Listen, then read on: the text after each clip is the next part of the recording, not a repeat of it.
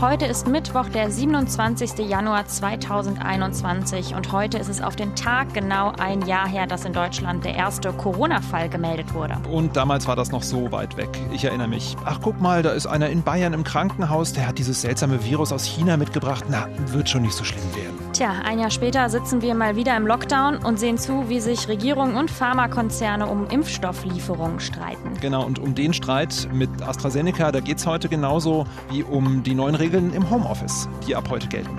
Und wir sprechen über den Mount Everest der Meere.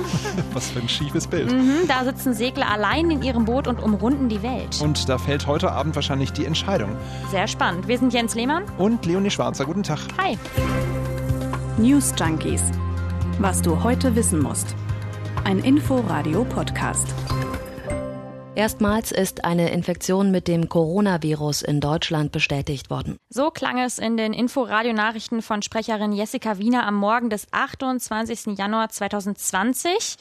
Wir haben es eben schon gesagt, Corona in Deutschland wird heute ein Jahr alt. Nämlich am Tag zuvor war der erste Covid-19-Patient in Bayern gemeldet worden. Und jetzt denkt man sich manchmal, es kommt mir ewig her vor, das ja. alte Leben quasi, das gute alte. Voll, wenn ich Filme schaue und Leute sich umarmen oder mal kurz was ins Ohr flüstern, ich denke dann immer, Mensch Leute, Abstand zu halten. Nah, zu nah, ja. definitiv. Ja, mir geht mir auch so. Und wie anders ich diese Nachricht vor einem Jahr auch aufgenommen habe, da habe ich nämlich persönlich noch auf den Kanaren gesessen und dachte, ach, ist alles nicht so schlimm, ein Corona-Bier trinken, wie alle hier, ho, ha, hi, und dann ist es alles ausgestanden. Vor einem Jahr hätten wir wahrscheinlich auch niemals gedacht, dass wir uns heute, ein Jahr später, über Impfstoffe und deren Verfügbarkeiten Gedanken machen werden. Müssen wir aber. Ja, gerade wird vor allem wegen eines Impfstoffes gestritten. Und zwar wegen dieses Impfstoffes vom äh, schwedisch-britischen Pharmakonzern AstraZeneca. Und irgendwie ist es alles auch gefühlt so ein bisschen, naja, ich sag mal, durcheinander. Also es gibt zum einen den Streit darum, weil AstraZeneca gesagt hat, nee, wir liefern doch nicht so viel wie vereinbart. Und dann geistert außerdem plötzlich das Gerücht um, dass der Impfstoff bei Älteren nicht so wirksam sei, was natürlich sehr starke Auswirkungen hätte, weil ja genau die zuerst geimpft werden sollen. Eben, ja. Wir klären mal zuerst genau diesen Punkt, beziehungsweise richtig klären können wir den jetzt noch gar nicht. So hat das Franziska Ehrenfeld äh, im SWR erklärt. Es ist schon so, dass an alten Menschen der Impfstoff kaum getestet wurde. Also es waren nur 4 Prozent überhaupt über 70 Jahre alt. Und wenn man nur als erstes die halbe und dann die volle Dosis gespritzt hat, dann war da sogar niemand dabei, der über 55 Jahre alt war. Also da muss man einfach noch weiter forschen. Also kann man jetzt auch nicht sagen, der Impfstoff wirkt schlechter bei älteren Menschen, sondern wir müssen eben noch abwarten. Bis jetzt gibt es einfach zu wenig Testdaten dafür. Nach Informationen vom ARD-Studio Brüssel hat AstraZeneca aber noch zusätzliche Daten bei der europäischen Behörde EMA eingereicht von 2000 Probanden über 65 Jahre. Zwei Drittel der Probanden seien älter als 70 gewesen, der älteste sei sogar 86 Jahre alt gewesen, also da kommen dann die Daten, die wir alle erwarten. Die Studie soll dann nämlich zeigen, dass der Impfstoff bei Senioren genauso stark wirkt wie bei den Jüngeren. Genau, und die EU-Arzneimittelagentur will Freitag, also übermorgen, eine Zulassungsempfehlung abgeben und es ist im Moment aber noch nicht klar, ob der Impfstoff auch für ältere Menschen tatsächlich freigegeben wird. Hm. Und das würde natürlich einiges durcheinander bringen, wenn quasi auf dem Beipackzettel so stehen würde, aber nur für Leute unter 65. Das würde alles durcheinander bringen, ja. Äh, ja, also das hier ist so ein bisschen Problem Nummer eins beim AstraZeneca-Impfstoff und jetzt kommen wir mal zu Problem Nummer zwei. Genau, und zwar spitzt sich der Streit zwischen der Europäischen Union und AstraZeneca gerade ganz schön zu. Heute Abend treffen sich beide Seiten, um über den Lieferstreit zu sprechen. Das ist es nämlich. Und nach einer Lösung zu suchen. Und so wie das alles irgendwie gerade ganz schön aufgehitzt ist, so läuft auch bisher die Planung dieses Treffens ab. Ja, es war gar nicht so einfach in der Vorbereitung, weil erst hieß es heute Mittag plötzlich, AstraZeneca hat das Treffen abgesagt. Und dann kurz danach, nee, findet doch statt. Also es ist ein Hin und Her. Unser letzter Stand jetzt ist, dass es stattfindet. Wir dröseln jetzt trotzdem noch mal kurz auf, wer da eigentlich wem was vorwirft. Und kleines Versprechen, das ist spannender, als es jetzt vielleicht klingt. Es ging so los. Der Pharmakonzern hat angekündigt, dass er die Lieferung der bestellten und auch schon bezahlten Impfdosen in die EU im ersten Quartal von 80 auf 31 Millionen reduzieren möchte, also eine Menge weniger. Mhm. AstraZeneca hat das mit Problemen in der Lieferkette begründet. Die Europäische Union, die sieht das naturgemäß nicht ein. Und vor allem steht jetzt die Frage im Raum, warum denn dann andere Nicht-EU-Länder und Großbritannien vor allem wie vereinbart ihre Impfstofflieferung erhalten und ob nicht auch gerade deshalb die EU jetzt zu wenig abbekommt. Der Unternehmenschef des Pharmakonzerns, Pascal Soriot, hat der Zeitung Die Welt ein Interview gegeben und sein Hauptargument ist, mit Großbritannien wurde schon im Mai 2020 vereinbart, wie viele Impfstoffe sie haben wollen. Mit der EU Da war das ein bisschen später. Es wurde zwar schon im Juni verhandelt, aber erst Ende August wurde der Vertrag unterzeichnet. Und genau deshalb hat das länger gedauert mit dem Aufbau der Produktion in der EU. Also er argumentiert so ein bisschen nach dem Motto, naja, wer zu spät bestellt, der muss halt auch länger warten.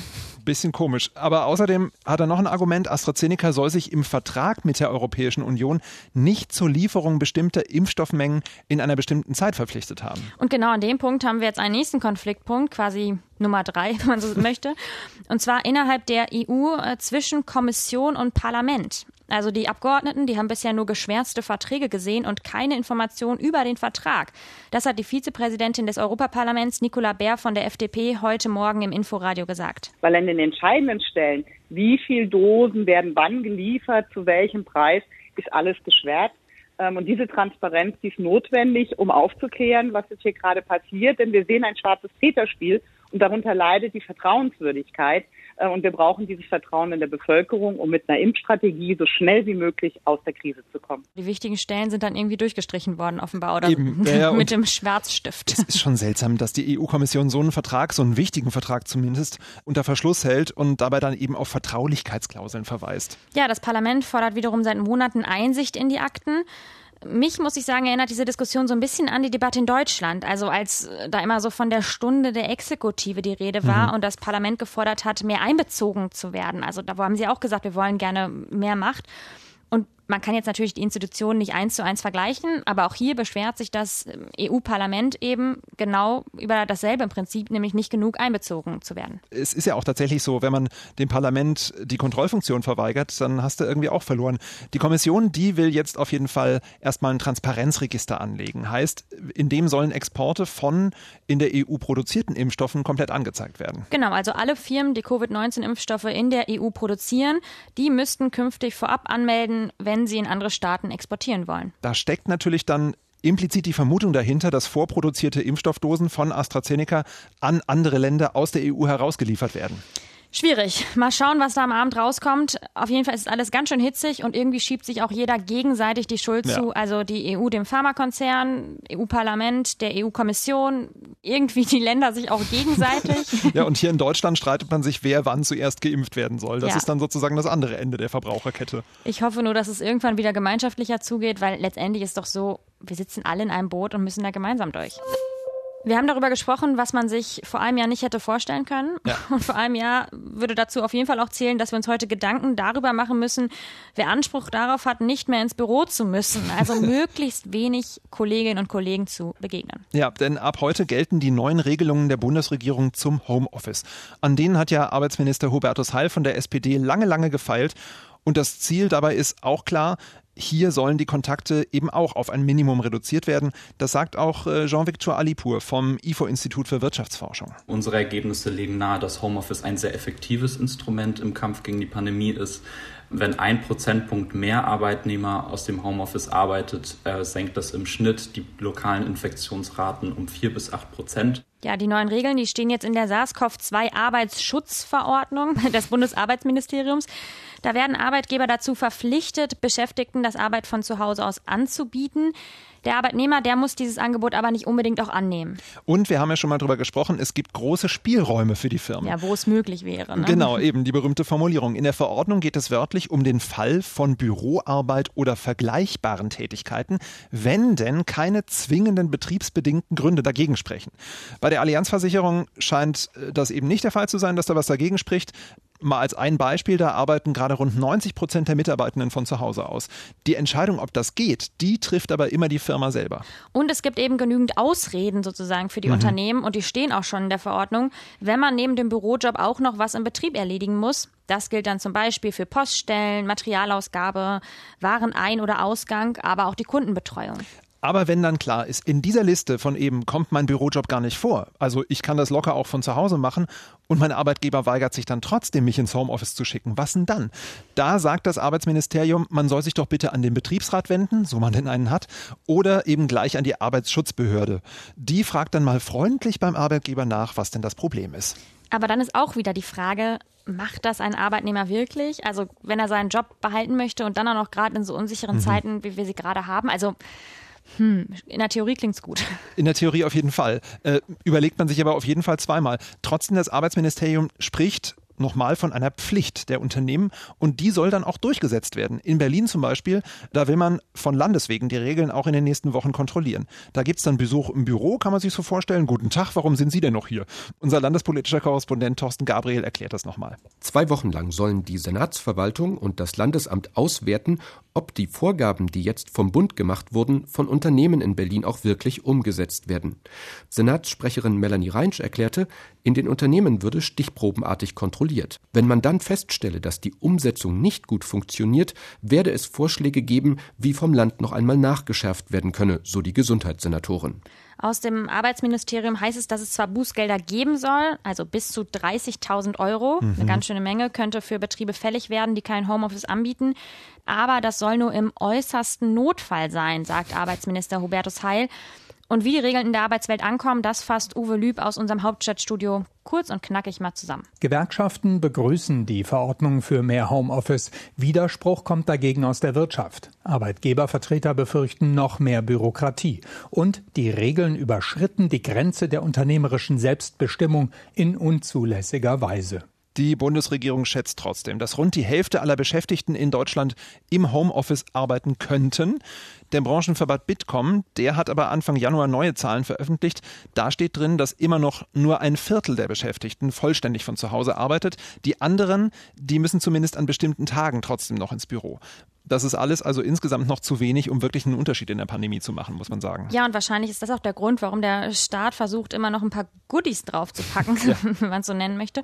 Ab sofort kann man zum Beispiel alle Kosten für die digitale Infrastruktur zu Hause, also von Laptop über WLAN-Router bis Office-Paket, sofort und auch vollständig von der Steuer absetzen. Also ist nicht so, dass man es nur über mehrere Jahre verteilt machen kann wie bisher. Und zudem gibt es ja auch noch die Homeoffice-Pauschale von bis zu 600 Euro im Jahr. Und noch obendrauf, ganz schöner Serviceteil hier gerade, ja. auch die Büromöbel, die kann man absetzen. Und ich fühle mich tatsächlich bei dem Ganzen, was wir hier gerade reden, wirklich wie vorgestern, als wir über Clubhouse geredet haben. ich als armer Android-Nutzer. Ich kann da halt jetzt auch nicht mitreden, weil ich war seit Ausbruch der Pandemie keinen einzigen Tag im Homeoffice. Weil ich in meinen Jobs, die ich hier mache, halt immer irgendwie in der Nähe des Studios sein muss. Hm. Aber da habe ich mir eben auch schon oft gedacht, Augen auf bei der Berufswahl. Äh, dir geht es ja ein bisschen anders, habe ich das Gefühl, oder? Du warst schon häufiger im Homeoffice, oder? Genau, ich hatte auch manchmal ähm, Schichten, wo ich nicht vor Ort sein musste und ich finde, es, es macht auch Spaß, aber ich finde gerade auch die Mischung ist gut. Also, dass ich mal ab und zu bei der Arbeit war und ab und zu im Homeoffice, also das gefiel mir gut. Ich glaube, wenn ich jetzt nur zu Hause gesessen hätte, fände ich auch nicht so einfach. Da also, fehlt einem auch so ein bisschen was, oder? Auch der Kontakt mit den Kollegen ich zum Beispiel. Ich fühle mich da auch ganz privilegiert, dass ich das so ein bisschen mischen kann gerade. Das, das finde ich gut. Ja, und wie machst du das dann im Homeoffice? Machst du da was anders als im Büro? Also es ist schon so, dass man mehr Zeit hat, einfach dadurch, dass halt die, die Fahrt zur Arbeit wegfällt. Mhm. Aber sonst mache ich nicht viel anders. Also wir haben dann halt ganz viele Konferenzen online und dadurch strukturiert man sich so den Tag. Aber ich finde auf jeden Fall, was schwieriger ist, ist so den Stift wegzulegen nach der Arbeit. Also dass man so diese ganz klare Trennung hat zwischen Freizeit und Arbeit. Das, das finde ich schwieriger. Ist ja auch klar, weil der Schreibtisch, der steht quasi im, im Wohnzimmer Eben, und ja. ist ja anders, als wenn man zur Arbeit fährt. Und alle reden auch gerade so gefühlt über die Rahmenbedingungen beim Homeoffice. Und da geht es offenbar vielen ähnlich wie mir, denn 60 Prozent der Befragten sagen in einer Studie der Hans-Böckler-Stiftung, dass im Homeoffice die Grenze zwischen Arbeit und Freizeit zu sehr verschwimmt. Und nicht nur Freizeit, wenn man das mal so äh, eingrenzen darf. Wer denn nebenbei auch noch Kinder beschulen muss, der hat da wirklich echt mein volles Mitgefühl. Da kann man dann abends auch eh nicht abschalten, muss man auch dazu sagen. Das stimmt, aber es gibt auch schon gute Tipps, wie man Arbeit und Freizeit so ein bisschen voneinander trennen kann. Also im Bett, auf dem Sofa oder vor dem Fernseher arbeiten ist keine gute nee. Idee liegt auch ein bisschen auf der Hand. Das sind nämlich Orte der Entspannung. Also man soll sich laut Experten auf jeden Fall einen Arbeitsplatz zu Hause schaffen. Das habe ich zumindest gemacht. Und äh, man sollte außerdem nicht im Pyjama beim Käffchen sitzen. Also, ja. Hast du das auch gemacht? Nein, im Pyjama habe ich noch nie gearbeitet, aber in Jogginghose durchaus. Mhm. Aber man soll lieber so tun, als ob man zur Arbeit geht. Also sich vernünftig anziehen und dann zu ganz bestimmten festen Zeiten an den Rechner gehen. Und in der Zeit sollte man dann sich auch nicht ablenken lassen. Auch nicht von der Familie oder von Freunden oder von wem auch immer. Klar, dann ist man eh nicht so produktiv, aber das hat auch noch ganz andere Gründen. Die hat Bernhard Rohleder mal vom Branchenverband Bitkom unserem Wirtschaftsreporter André Tonne erklärt erklärt. Wichtig ist das Thema Sicherheit im Homeoffice. Also an dem Bürorechner, den man zu Hause nutzt, haben zum Beispiel Kinder, hat auch der Partner, hat die Partnerin nichts zu suchen.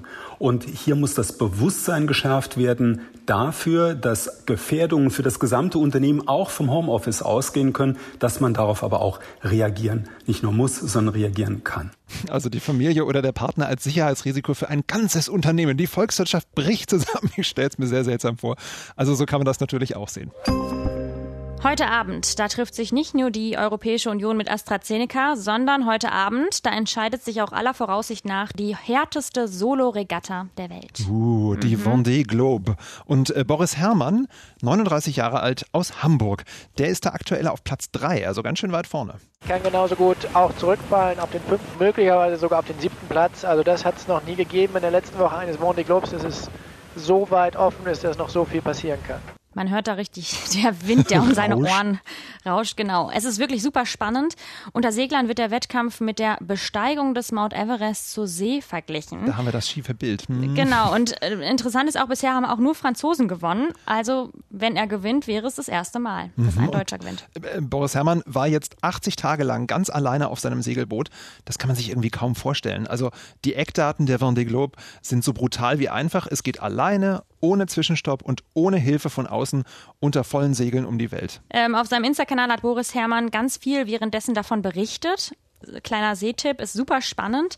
Und ich habe auch ein bisschen das Gefühl, warum gerade alle darüber sprechen oder so fasziniert sind, das liegt auch daran, ja, weil wir nur zu Hause sitzen und das dann so ein bisschen die Abenteuer sind, die wir eigentlich auch gerne machen würden. Ne? Also so Würdest du so gerne online. irgendwie auf, äh, verstehe. Denn, also, Na, also ich weiß nicht, ob ich wirklich das machen würde, aber so generell diese Lust nach Abenteuer, die hat man klar. jetzt gerade so, mal wieder was erleben, mal wieder rauskommen, mal ja, wieder verreisen. Ja, ja. Ich glaube, das ist so ein bisschen das, was dahinter steckt. Ich ne? glaube, ja, das verstehe ich dann auch tatsächlich. Aber also, wenn man tatsächlich den direkten Vergleich nimmt, also ich habe es dann ehrlich gesagt zu Hause auf dem Sofa gemütlicher als alleine mit den ganzen Spritzen und einem Tacker für eventuelle Wunden und ich weiß nicht was, auf so einem Segler zu sitzen und zu wissen, ich bin erst in ein paar Monaten wieder zu Hause, dann nehme ich dann lieber so eine gemütliche Hütte irgendwo in der Natur mit einer Sauna nebendran. Naja. Auch das ist ja gerade nicht so leicht möglich. naja. Das stimmt, ja. Erzählt uns doch von euren Abenteuern. Schreibt uns eine Mail an newsjunkies.inforadio.de. Oder lasst uns gerne eine Abo bei iTunes da, fünf Sterne, einen Kommentar, was ihr wollt. Hauptsache schön. Und ganz neu, wir sind jetzt auch auf Abruf bei Alexa. Okay, hier ist News Junkies von gestern. Was du heute wissen musst, kriegst du ab 17.15 Uhr. Einfach Alexa starte News Junkies, Alexa öffne News Junkies oder Alexa spiele News Junkies sagen. Und los geht's. Man darf es auch in einem anderen Tonfall sagen. Oh, ach so, doch, na gut. Bei allen Zuhörerinnen und Zuhörern, die uns auf Lautsprecher hören, da ist jetzt sowieso gerade Alexa losgegangen, falls ja. sie so ein Gerät besitzen. Naja, wir sagen an dieser Stelle viel Spaß beim Hören und bis morgen. Tschüss. News Junkies was du heute wissen musst. Ein Podcast von Inforadio. Wir lieben das Warum.